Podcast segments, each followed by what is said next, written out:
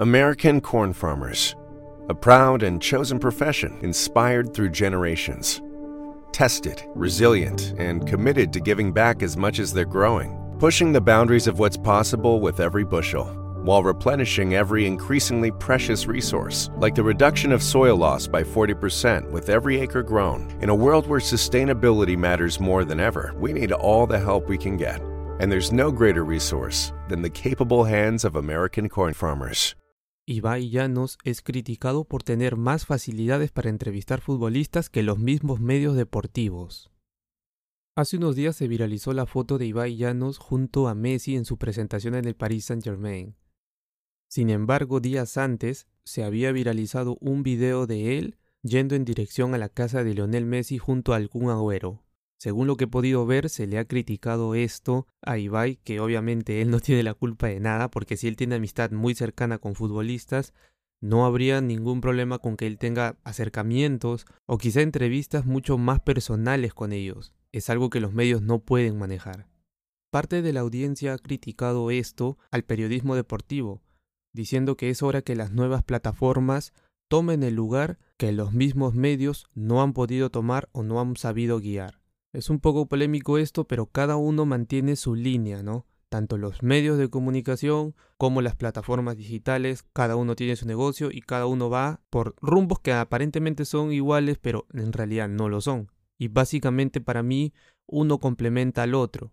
Sin embargo, a pesar de todo esto, yo creo que hay una opinión muy buena, muy acertada por parte de un periodista, Josep Pedrerol, creo que es del Chiringuito.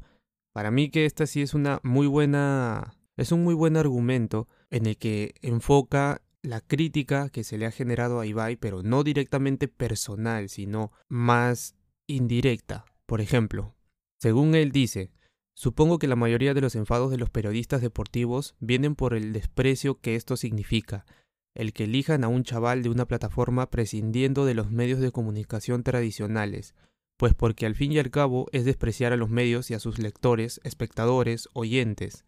Además, hay mucha gente trabajando en ellos y muchos sueldos que dependen de eso, de que a los medios de comunicación les vaya bien. Los futbolistas van a la suya, pasan del mundo y no les importa eso tres carajos. Pero supongo que el cabreo viene por ahí, no porque Ibai tenga un acceso que los demás no puedan tener, Creo que sí, para mí esta es muy acertada por el tema de los sueldos, de que por el periodismo deportivo hay que mantener, o sea, cierta cantidad de gente está trabajando ahí y esa gente tiene una familia a la cual mantener. Entonces, si esto cada vez se ve más reducido, digamos, van a tener que prescindir de algunos de ellos. Por lo tanto, ya sabemos lo que pasa. Pero eso no quita el gran trabajo y el gran labor que está haciendo Ibai y también las mismas plataformas. En este caso como, como Twitch. Sin embargo, hay otras más.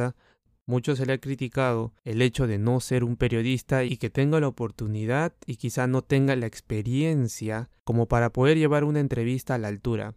Pero yo creo que esto no es necesario, mucho más ahora con estas plataformas. Por ejemplo, ahorita que me están escuchando, yo no necesito ser un locutor de radio o alguien que haya estudiado así para compartir una idea una opinión.